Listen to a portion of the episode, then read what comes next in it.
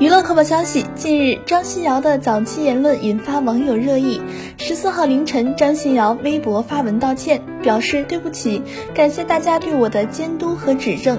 早在很久以前就已经意识到了不当言论，并且删除，也深刻的反省自己。不管是作为素人，还是作为一位艺人，都要对自己的言行负责。